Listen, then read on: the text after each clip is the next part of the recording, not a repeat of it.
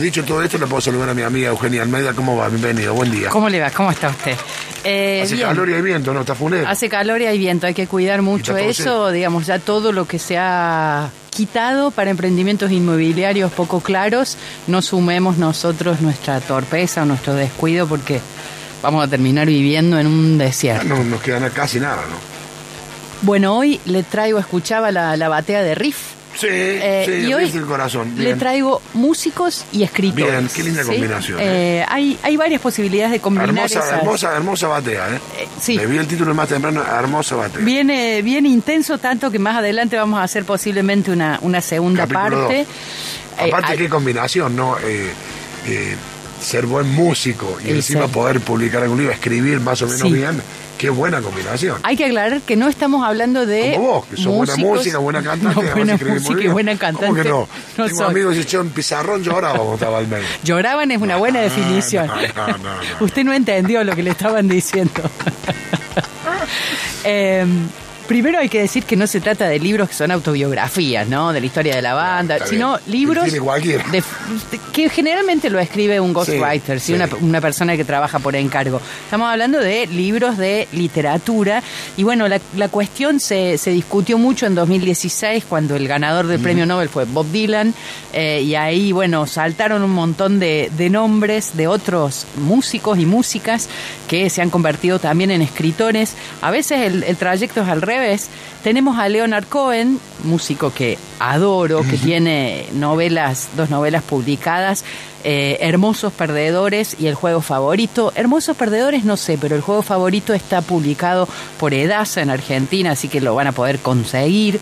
También eh, alguien que escribió una novela fue Morrissey, escribió una novela que la crítica literaria destrozó en pedacitos muy chiquititos, tanto que le dieron el premio a la revista británica eh, de literatura, les dio el premio a la peor escena de sexo publicada ese año, o sea, no tuvo mucha suerte Morrissey. Eh, Patti Smith es una poeta destacada con varios libros publicados. Eh, está James Rose, también el pianista, que ahí, bueno, tiene, tiene sus libros, pero también hay mucho de algo con un anclaje autobiográfico, está instrumental, está fugas. El que escribió novelas es Nick Cave. Eh, la canción de la bolsa para el mareo la publicó editorial Sexto Piso, eh, esa es una publicación mexicana y también está publicada por Pretextos la novela Y el asno vio al ángel de 1989. Un caso paradigmático es el de Jim Morrison, también musicazo, eh, gran poeta. Oficialmente hay solo dos publicaciones de, de, la autoría de Morrison. Las dos fueron publicadas en 1969 y pagadas de su propio bolsillo para una distribución privada entre la gente que él quería. Pero antes de morir, Morrison autorizó la edición conjunta de dos, estas dos obras con la condición de que no la relacionaran con su figura de músico, como diciendo yo soy poeta y soy músico, no mezclemos los tantos. Estos escritos perdidos fueron publicados en 1988 eh, y tuvieron muchísimo éxito, entraron en la lista de bestsellers de New York Times y al año siguiente se publicó La Noche Americana, el segundo volumen de poesías de Jim Morrison. También Madonna, ahí no sé si de propia pluma o consiguiendo a alguien que la ayudara un poco, eh, Madonna entró en un, en un corredor en el cual hay muchas cantantes que han escrito cuentos infantiles. Ella publicó Las Rosas Inglesas, Las Manzanas del Señor Peabody, Las Aventuras de Abby, tiene varios. También Kylie Minogue eh, publicó un libro infantil. Otro caso es el de Chico Buarque. Chico Buarque viene haciendo una carrera como escritor muy, muy interesante con novelas como em, El hermano alemán, en la cual hay una recuperación autobiográfica, es una muy buena novela. También Budapest, eh, Leche derramada, algunas de ellas también están publicadas por Edasa. Y en nuestra lengua, en castellano, el primer nombre que tenemos que pensar es el de María Elena Walsh, que es muy difícil definir si es más escritora que música o música que escritora. En la infancia, por lo menos los que somos de, nuestra generación, César, era la música que sonaba para los más chicos, pero eh, la Walsh empezó empezó primero con la poesía, cuando tenía 17 años publicó su primer libro, Otoño Imperdonable, que es un libro que llamó mucho la atención de Juan Ramón Jiménez, el autor de Platero y yo, entre otras cosas, que la, la apadrinó y su primer disco iba a llegar recién en 1954, cuando ella tenía 24, o sea, siete años después. Primero escritora, después música, ese primer disco es un discazo, se llama Leda y María, em, publicado por supuesto con, editado por supuesto con Leda Valladares, que fue su compañera musical durante un tiempo bien largo. Eh, y recién en 1960, cuando ya tenía 30 años, publicó su primer libro infantil, que quizás es el aspecto que también más conocemos, La Mona Jacinta. Otro que incursionó en la literatura es José Lorangel, eh, es el guitarrista de Café Tacuba. Eh, hay un libro que recopilaba crónicas que él fue publicando en diferentes eh, medios de, prensa gráfica y su segundo libro tiene que ver con una selección de cuentos que antes había publicado en un blog. Un ejemplo del rock nacional, Fito Páez, ¿sí? con La puta diabla una novela. Él dice en algún momento en, en, una charla que ese texto se puede llamar autobiográfico, pero que tiene un trabajo ficcional grande. Que dio un labor de escritor, no solamente recordar el claro, que hice. Efectivamente. está bien. Palo Pandolfo, en 2013, editó el, poema de poesía La Estrella Primera en editorial Conejos. Rodrigo Manigot, que es el cantante de ella, es tan cargosa. Tengo ese libro sobre mi mesa de luz, un libro de cuentos que se llama El aire del mundo. ¿No es tan cargoso? No, todavía no lo leí, pero no, él no es cargoso. Él no es tan cargoso. Eh, ¿Qué, Flaco Spinetta? El Flaco Spinetta, con guitarra negra, por supuesto. Muy lindo. Muy linda. Creo que es el único, ¿no es cierto? Me parece que sí. Me parece que sí. Rosario Blefari también, por supuesto, sí. Poemas en prosa, Antes del Río, Las Reuniones. El Indio Solari publicó en, en 2017 un libro, Escenas del Delito Americano, que es, miren aquí la curiosidad, una novela gráfica con dibujos del artista Serafín, lo editó Sudamericana. Eh, también el... ese libro, ¿sabes? No, yo tampoco, yo tampoco. No lo tuve ni siquiera en las manos como para chusmearlo. Eh, Flavio. Nunca nadie me dijo, me digo, siendo el indio y siempre la repercusión que tiene, nunca nadie me dijo, che, leí el libro del indio, vi lo ni para bien ni para mal. Ha tenido un, se ve que un recorrido lejano a, nuestras mesas de luz. El bajista de los fabulosos Cadillacs, Flavio Cianciarulo, Cianciarulo en la pronunciación italiana, lleva editado dos libros de ficción. Eh, uno de relatos, canciones sin música, y la novela de Dead Latinos, que es de 2008. Otro más histórico, más mítico es Facundo Cabral, Cabral alguna vez dijo que había publicado 22 libros sin títulos y sin autor. Él jugaba un poco con eso, con borrar la idea del autor. Yo recuerdo haber leído hace muchos años cuando era adolescente y que me gustó mucho en su momento Paraíso a la deriva, donde había anécdotas de, todo tipo, muy al estilo de lo que hacía Cabral en los recitales, que largaba alguna anécdota que podía durar 40 minutos.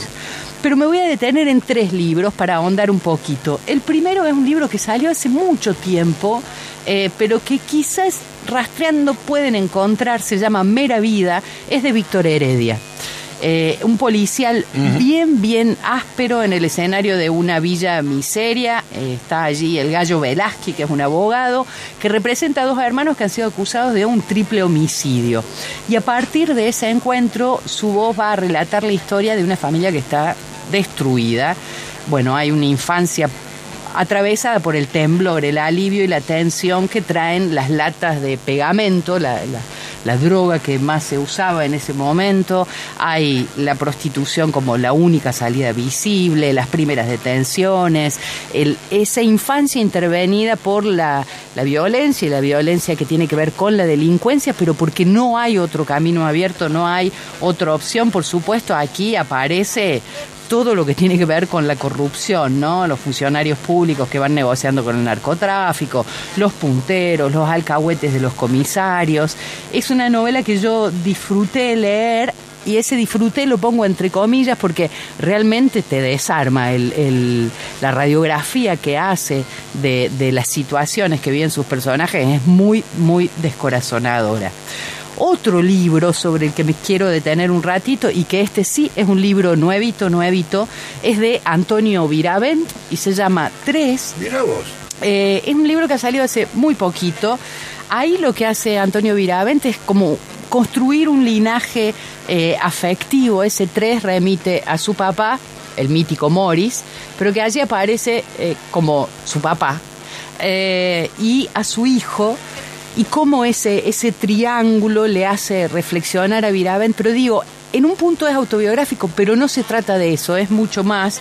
Hay diferentes escenarios, Buenos Aires, Madrid, Río de Janeiro, Medellín, Montevideo, aparece su mamá, su hermano, la madre de su hijo, pero... Eh, hay en esta construcción afectiva que hace una especie de, de diario como de postales en las que Viravent se permite reflexionar sobre el espanto que tienen algunas cosas del mundo y sobre cómo se podría vivir de otra manera. Y ahí a mí me parecía que también hay un posicionamiento político porque Viraben parece decir hay otro mundo posible, eh, hay otra posibilidad de acercarse a los otros. Eso me gustó en el libro que se repite, esa búsqueda de frente al misterio de los otros, esa búsqueda de acercamiento. Es un libro que van a encontrar en las librerías porque ha salido hace muy poquito. Y el otro libro que también pueden encontrar con, facilidad en las librerías es esos libros raros, muy, muy valiosos. Aquí en un caso de escritura a cuatro manos, se llama Harto Lengua Madre. Los dos autores son Emilio García Huevi y el otro, y aquí el músico, Gabo Ferro. Es una publicación de ediciones Documenta. Harto es la palabra clave que reúne a García Huevi con eh, Gabo Ferro. Juntos ellos presentaron una performance que tenía este título en la Bienal que se hizo en Buenos Aires. Eh, y de esa experiencia, bueno, dijeron, vamos a trabajar, hicieron surgir un libro y es muy, muy interesante porque no hay marcas que te permitan saber qué escribió García Huevi y qué escribió Gabo Ferro. Eh, es realmente un trabajo en colaboración y no es un dato menor porque el libro se ocupa justamente de las relaciones entre arte eh, y poder. Es muy, muy interesante cómo se va recorriendo diferentes cuestiones del arte. Hay algún, algunas manifiestos y contramanifiestos en relación a qué es un artista y qué es lo que debe eh, o se supone que debe hacer. Aquí los autores parodian a los que han construido su propia industria para enriquecerse y para empoderarse en este sistema del arte. La verdad es que el libro también trae poemas, tiene registros de cuadernos escolares, hay dos conferencias, en esas conferencias se usan para para desnudar un poco el discurso científico y un manual de usuario que está escrito por Federico Irazábal. La verdad es que eh, es un libro raro, incluso es un libro intonso. Los libros intonsos son los que no están cortados, ¿no? Vos lo compras y están las hojas todavía pegadas en el pliego, y la invitación desde Documenta Escénicas es que lo abras vos con tu propio pulso. y yo he visto diferentes ejemplares, son todos distintos. A veces se rompe, ¿no? Eh, sí, yo, sí, yo lo hice con Ultramontina y me quedó un libro como una estampilla, ¿no? Eh, pero bueno, es mi libro y no se parece a, ningún otro. Intervenido por vos ahí la pregunta de cuánto puso Gabo Ferro, cuánto puso García Huevi y esa celebración de ese encuentro y de esa amistad. Me quedo con esto, mira, arrancamos la columna hermosa, espectacular, entre eh, músicos y escritores, eh, que son un montón, ¿no? te vas a ver, eh, son pesada también en Moretti, el de Estelares también lo ha sacado. Sí, me quedaron un montón afuera. Que no me gustó mucho a mí, pero le debo reconocer que lo ha sacado no solamente porque en un libro publica sus letras, pero en otro libro. Es poesía independiente. Que no tiene nada que ver con sus discos, más allá que te pueda gustar o no, pero hace un laburo eh, muy digno. no, pensaba, arrancamos diciendo, che, hay una seca en Córdoba, viento, que venga la lluvia, y terminamos elogiando el libro de Viraben, a quien la lluvia no lo inspira con lo cual digo, la lluvia depende, la ocasión, la circunstancia de cada uno, puede ser una bendición o una maldición. Tendría que haber puesto la lluvia a la columna. Muy bueno. Eh, lo queremos sumar como siempre eh, al señor Rubén Goldberg desde las entrañas de la ciudad de Córdoba, de la peatonal. Rubén querido, buen día. Buen día para los dos. Qué bueno que sería bajo la lluvia, no bajo la lluvia, mirando la lluvia y haciendo esa, esa operación de ir cortando las páginas. Mm. Eh, lo he hecho yo eh, con libros que había hace mucho, ¿eh? que venían con, con las páginas cerradas, con un buen cortapapel, se iba cortando hoja por hoja para seguir leyendo. Elemento noble. Yo soy grande, yo soy grande, por eso ya no hay más libros así. De todos modos, yo pienso, si viene una lluvia que sea la lluvia de fin del mundo, una suerte de diluvio universal, me encantaría que eh, en vez de un arca de Noé llena de animales, me gustaría que sea. Mi arca de Noé podría ser Rubén Libro, le digo, me podría ir a morirme ahogado en su librería. No, no pida nada, pida que la vida transcurra tranquilamente, no pida cosas. Pero en este país parece que eso no, justamente eso está medio complicado, ¿no? Paz y tranquilidad, ya no pedimos felicidad, paz y tranquilidad. Sí, mucho digamos cosas normales, no, no, no, no, no lo excitemos, no lo excitemos con cosas extrañas. Bueno, hoy, puede ser un gran día, ¿no? Recién hablábamos, mira, ¿cómo será que eh, ya nuestra conversación, casi sin hablar del fútbol, pero que en definitiva lo tiene como siempre en la escena, eh, ha sido permeable para la propia Almeida, que me preguntó quién jugaba?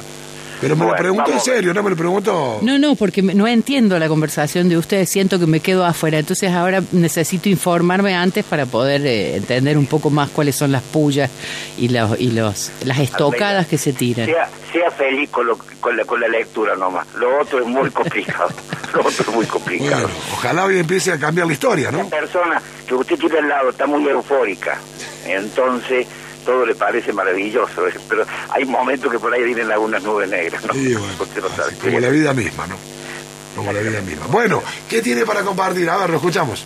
A ver, este, hay una autora que no sé si Eugenia la tiene entre sus preferidas o la tiene en, en la carpeta negra, es Muriel Spark. No, no, está en la carpeta. Bueno, no tengo carpeta negra, pero está en la, en la lista de, de lo que me gusta. Ah, bueno, ha salido uno nuevo que se llama Las Voces. Las Voces. Sí. ¿Qué es novela? es novela. Tiene, bueno, tiene ella defensores fuertes, ¿no? No, no, la, sigue mucha gente ella, ¿no? Eh, hablaba siempre de ella. Yo leí hace algunos años Memento Mori y me gustó mucho. Estaba chequeando porque me acordaba que era Memento, pero no, no, no completo. Memento Mori, una novela que se publicó aquí en Argentina, pero le estoy hablando de hace un par par de años y acá ahora me voy a agenciar entonces las voces. Las, obras de ella están publicadas por eh, Eterna, ¿no? O no, Eterna, perdón, me estoy confundiendo, no, no era por Eterna, era por... La bestia eh, me parecía que era una tapa de la bestia. Perdóneme, y esto lo ha sacado otra colección que se llama Las Voces, que viene con un prólogo de Ali Smith, ¿no? Que no sé quién es, ¿no? Pero son novelas interesantes las de ella, a mí me, me gustan, ¿eh? ¿Eh? Sí, ahí eso me lo anoto sin dudas. Bueno, las voces, eso es lo más nuevo. Y hay un escritor muy extraño que ha llegado, que no sé, que se llama Denton Welch, que son cuentos. ¿Quién lo publica? Una editorial que se llama La Tercera Editora. Ajá. Sí, es una cosa nueva que son relatos y un personaje, parece que cosa interesante de este hombre. Este hombre es un eh, nació en el 15 y murió en el 48, es medio un inglés estadounidense, hay una mezcla ahí de, de familia, ¿no? De distintos continentes, ¿no? pero eh, se ve que los cuentos de son inquietantes, pero llegó ayer y empecé a mirarlo y me pareció que valía la pena. Y es como la segunda la antología de cuentos de él, ¿no? Ajá, no, yo no lo he leído, así que estoy, mientras usted me habla, estoy chusmeando un poco para conocerlo más. La verdad es que no, no lo tenía en el radar. Sí, estas son las dos novedades que han aparecido así urgentes. Bien, usted sabe que la columna hoy de, Eugenia versaba sobre eh, músicos que también han publicado algunos libros y rápidamente a ver un repaso de lo que pueda haber en, eh, en su librería. Eh, Leonard Cohen. Sí hay. Bien. Eh, Antonio Viravent, tres. No, debidamente no. David Bowie, ¿puede ser o no? Sí, señor. Puede ser también. Bowie, David Bowie tiene un libro muy extraño. Sí. Es una lectura de que él, él recomienda ah, 100 libros. Bueno. Uh, mira qué bueno. Se llama, que, que se llama el libro El Club de la Lectura de David Bowie un gran, gran lector Bowie, ¿sí? Hay, Realmente cuando uno ve el listado, alguna vez eligió los, los 100 libros que más le gustaban, era, wow, era una lista realmente. La, pretensión se llama Una invitación a la lectura a través de 100 libros que cambiaron la vida del mundo. Claro, muy bueno, excelente. ¿eh? No, no, lo tenía ese libro en el radar, lo voy a anotar, muy bueno. Sí, sí, yo también. Carter, Orwell, bueno, está eh, eh, Dante Alighieri, eh, bueno, si no estaba Scofield era mi mujer, también está, está bien, menos mal, si no Bowie, no, quisiera estar peleado contigo, eso te lo aseguro, ¿no? Aunque todos sabemos que Bowie era de Belgrano, ¿no? Pero bueno. bueno, Está bien. Belgrano el prócer, ¿no? Un dato anecdótico, un dato anecdótico. El prócer, Belgrano el prócer, se decir usted, ¿no? ¿no? Está bien, está bien. Creador de banderas, bueno, perfecto. Rubén, otra consulta. ¿Los libros de. Chico War que se encuentran publicados por Edasa? El neto está faltando ahora, pero yo creo que lo van a reeditar, ¿eh? Lo van a reeditar, ¿eh? Lo van a reeditar. Sí, había sacado dos títulos, Warque. Sí, usted alguna vez me recomendó el, el hermano el hermano perdido, creo que es. El hermano perdido, efectivamente, sí. Ahora están faltando, no me animo a decirle si lo van a reeditar, pero bueno, están reeditando bastante, así que por ahí en, lo, lo, ponen en carpeta y lo sacan de nuevo. ¿eh? De todos modos, ya con Leonard Cohen hay una hermosa puerta para visitar eso. No, con, Cohen es una maravilla. El hermano alemán, corrijo el título, porque es un hermano perdido, pero el título es El, hermano, alemán. Sí, señora, sí, señora, muy bien. Querido amigo, un fuerte abrazo, como siempre. ¿Está Humillación Capilar ahí también? Sí, como siempre. Como si un soldado, por supuesto. Imposible. Por Es como los miércoles que no tiene la señora Eugenia. Está muy bien, no sería un miércoles entonces. Así que un abrazo muy grande. Yo le cuento así rápidamente, no me gusta hablar de mi vida privada. Eh, mis abuelos son oriundos de la Borde, en el sur de, Córdoba. Mi abuelo, de, la edad de la secundaria, como la costumbre, más o menos en la época, lo mandaban pupilo a estudiar a Rosario. Pero pupilo, pupilo, eh, incluso ni siquiera los fines de semana, por ahí los, sus padres iban a visitarlo cada tanto, y como estaba en Rosario y le gustaba mucho jugar al fútbol, eh, se fue a probar en Mules, ¿no? en el tiempo que le dejaba libre eh, la escuela y llegó a jugar algunos partidos en primera, así que tengo alguna simpatía por ese equipo, nada más, contarle un poco, abrirle mi corazón nada más no podía terminar bien esta conversación. Yo acabo de descubrir, yo me enteré primero temprano que había un, un, partido de talleres y acabo de descubrir quién es el otro en la cancha. Le mando un abrazo muy grande. ¿eh? Cariño para todos. Ah, Gracias. Adiós. Ahí estaba, Rubén Goldberg, eh, como todos los miércoles. que quería, me encantó la columna, eh, columna. Vamos a volver porque hay, que han quedado muchas cositas afuera también para profundizar un poco en algunos, algunos libros de estos.